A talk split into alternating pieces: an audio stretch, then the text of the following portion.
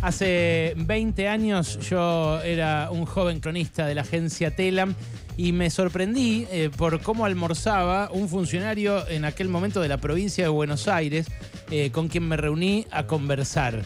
El funcionario era Santiago Montoya, ustedes lo recordarán, eh, en aquel momento recaudador recontramediático, casi que se convirtió en un sustantivo común eh, por esos años en la Argentina, porque el tipo iba a perseguir evasores eh, a los pasos fronterizos con Uruguay, los que se iban a Punta del Este, los buscaba en albergues transitorios, iba a intimar a los que debían patente en la puerta de un telo, embargaba yates, autos, televisores y demás. Bueno, Santiago Montoya almorzaba una ensalada de rúcula con jamón crudo y queso rallado. Yo dije, deme una igual al mozo que nos atendió. No saben lo salada que estaba. Está en línea Santiago Montoya, que ayer asumió eh, funciones como asesor junto con Sergio Massa. ¿Qué tal, Santiago, tanto tiempo? Hola, Alejandro, ¿cómo estás? Gusto de escucharte. Sí, esas historias, lo que pasa es que yo necesitaba que me diera un poco de sal para para seguir, porque hacía jornadas de trabajo muy largas. Qué grande. Y yo tenía, tengo tendencia, digamos, a que si no me echo algo de sal, eh, me, costaba mantener el ritmo. ¿no? Mirá, cómo, cómo, lo justifican el trabajo del funcionario, el arduo trabajo del funcionario. Santiago, no, no seguís comiendo con tanta sal, ¿no? Me imagino. No, no, no, no, ah, no, no, me, me, fue, me va bastante bien. En realidad yo soy una persona bastante, yo por ejemplo, bueno, básicamente soy, soy astemio, no tomo ningún tipo, casi soy hostil a los medicamentos. Eh, hago muy pocos excesos y en general me cuido bastante bastante con las comidas, no no exagerado, pero trato de comer siempre pescadito, cosas no demasiado suculentas. Mm. Eh, ¿Qué vas a hacer con masa ahora que volviste a la función pública? No, en realidad, eh, Alejandro, bueno, está bien, digamos, lo que querés transmitir, pero yo no, no, no he vuelto, digamos, a ninguna función, es decir, yo no, no me he incorporado a lo que sería el gobierno, lo que ocurre es que Massa conoce, yo, yo tengo una amistad, digamos, que se forjó aquellos años. Alejandro, justo lo estábamos repasando con Massa anoche, hace 21 años, que yo llego a la provincia, me encuentro que no había computadora. Eh, en realidad la computadora que había estaba no andaba y era tan vieja que los repuestos no se podían comprar, solo había en el museo de la ANSES computadora vieja que se podía canibalizar, entonces pido comunicarme con, el jefe de ANSES y ahí es donde yo lo conozco a Massa, que me prestó repuestos del museo para poder eh, cobrar los primeros impuestos que, cobré. Entonces, esa relación a lo largo de años, bueno, Sergio conoce que yo además, digamos, de la especialidad fiscal que, he desarrollado y que la sigo manteniendo, en el año 2013 yo empecé a trabajar en temas vinculados con eh, lo que sería el desafío estratégico, lo que yo le llamo la ecuación económica de la defensa. ¿Por qué hice eso? Porque es una anomalía, una anomalía que el octavo país del planeta en territorio, territorio es el territorio terrestre más el marítimo, eh, que además tiene un nivel muy alto de pobreza estructural que va a llevar eh, varias, varios lustros, por no decir generaciones, de erradicarla. Digo, es una anomalía que no tenga la capacidad de hacer cumplir sus leyes soberanas en su territorio. En realidad, lo que recién mencionabas vos de la historia del pasado cuando yo iba a los hoteles de alojamiento o a la salada, sí. es yo siempre sostuve que no puede haber un lugar del territorio donde no se hagan cumplir las leyes. En aquel caso eran las leyes impositivas. Ahora hablamos de la soberanía argentina, digamos de las leyes argentinas. Entonces, Argentina, digamos, un país que es el octavo en el mundo, digamos, en territorio marítimo este, y terrestre, un país que tiene mucha pobreza, eh, es un país, sin embargo, que está repleto eh, de recursos a la espera que nosotros logremos ponerlos en valor para sacar a la Argentina de esta situación. Está bien, Santiago, pero ayer el Ministerio de Economía oficialmente te presentó eh, como que te sumás a los equipos de masa. Así, no, yo me sumé, yo, yo me, hay que mirar mi, mi comunicación que lo que yo hice fue sumarme como un asesor personal de masa Está bien, para ayudarlo Sí, vos podés Está bien, eso es función pública. Massa es un funcionario público y si vos lo vas a asesorar a él, vas a ser yo parte. No, no estoy en el Ministerio de Economía, o sea, yo no estoy en el gobierno y esta es una colaboración que yo hago. Hay, hay alguno ahí que, digamos, de un colega tuyo que por ahí me parece que, se equivoca, si lo que sabe es que yo hago presentaciones, he hecho en el Senado de la Nación, en diferentes ámbitos estratégicos, publicaciones internacionales y nacionales y también de investigación en el ámbito de la economía de la defensa y por lo tanto, digamos, esos son los aportes que yo le presento ¿Y qué a pensás de este gobierno? ¿Qué pensás de lo que eh, llevó adelante como gestión este gobierno hasta ahora? Que bueno, se somete a elecciones justamente con Massa. Bueno, yo yo lo que creo, lo que a mí me, lo que es lo que a mí me, mueve en este momento, es que, eh, digamos, este gobierno eh, es un gobierno que a través de la tarea precisamente de los dos que son candidatos, que es Sergio Massa y, el mismo Agustín Rossi, ha dado pasos concretos eh, en la materia de eh, recuperar la capacidad de la Argentina de tener unas Fuerzas Armadas lógicas en relación a lo que es este país.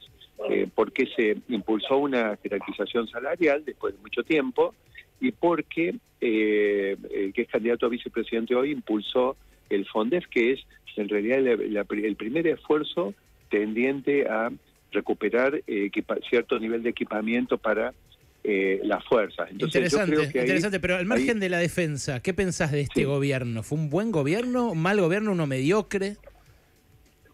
Bueno, eh, yo no estoy en este gobierno. No, importa, pero tu opinión me interesa. Y yo, yo, yo no creo que este sea un gobierno del cual eh, se pueda estar especialmente orgulloso. Sin embargo, sin embargo, digamos, nosotros tenemos que tener en cuenta que este es un gobierno que hace un año, hace un año, estaba prácticamente reconocido por varios eh, por varias figuras importantes de este mismo gobierno, estaba prácticamente de salida en el medio de una crisis económica que parecía no tener fin. Y de repente digamos el, digamos llega Sergio Massa con, con, un grupo con un equipo, o sea, Massa realmente le ha dado digamos un año más de vida al gobierno y hoy en día están entrando prácticamente en la etapa preelectoral eh, con un gobierno que quizá un año atrás según dichos de algunos eh, referentes del oficialismo, estaba para salida en helicóptero ese mismo fin de semana. Entonces, yo creo que ahí hay, ahí hay un valor. Eh, me parece que el valor es eh, la capacidad de hacer frente a un contexto extraordinariamente adverso este, y de llevar, digamos, la nave al puerto, por lo menos hasta este momento. Yo creo, digamos, evaluando la situación económica en general, digamos que la situación es muy delicada, eh, pero viene siendo delicada así hace un año y todas las semanas eh, se esperaba que hubiera eh, algún riesgo de un cimbronazo, de una crisis que se pudiera escapar de control, pero acá estamos hablando vos y yo y todos los temores de algunos no se concretaron. A mí me parece que eso es un valor que va a ser positivo a la hora de tratar de encarar una transición, de, ver si se puede sacar realmente la Argentina de este eh, de, este estado en que se encuentra, ¿no? Es decir, recuperar eh, el crecimiento, estabilizar, eh, recuperar el crecimiento y luego aplicar una política de desarrollo. Santiago, vos en su momento también fuiste funcionario y hasta armador político de Domingo Cavallo, exministro de Economía.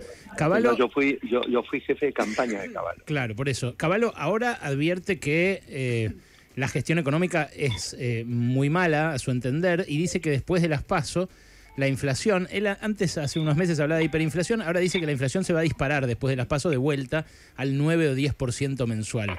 ¿Vos coincidís? Mm. Bueno, saber a qué niveles exactamente se va a disparar la inflación después de la elección es medio como futurología. Lo que sí digo es que no hay condiciones estructurales en la economía argentina para que la inflación pase al nivel, digamos, que yo deseo y sugiero y recomiendo y en algún pasado contigo en alguna nota lo hemos mencionado. Yo creo 4 o 5% de inflación anual es el nivel que yo, digamos, eh, estimo que sería razonable para la Argentina. Estamos muy lejos de eso, pero también hay una cosa que hay que tener en cuenta. Eh, los niveles de inflación que Argentina hoy está teniendo son niveles de inflación que se van agravando a lo largo del tiempo, pero no son niveles de inflación que hayan sido, digamos, generados por un gobierno en particular, ni por este ni por el anterior, sino yo diría por el devenir de los últimos 20 o 30 años de la política argentina.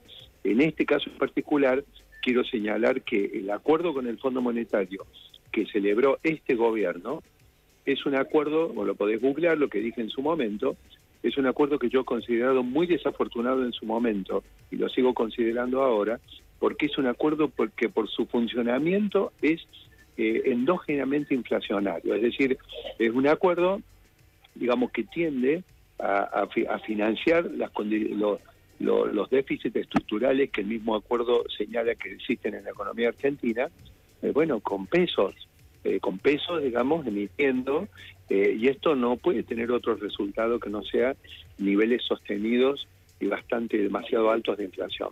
yo diría que durante la gestión de masa se ha intentado contener, me parece que el gobierno está entre dos frentes, tenemos niveles de pobreza muy altos, este, me parece que eso evita que se puedan aplicar políticas fiscales de mayor contención, eh, pero bueno, en ese contexto no podés esperar ningún milagro. Hoy la Argentina está estructuralmente atada, está con problemas estructurales que viene arrastrando, como dije, hace 15 o 20 años, y además eh, dentro de lo que es este gobierno está atada a un acuerdo que a mi juicio eh, es echarle nafta al fuego de la inflación de manera permanente.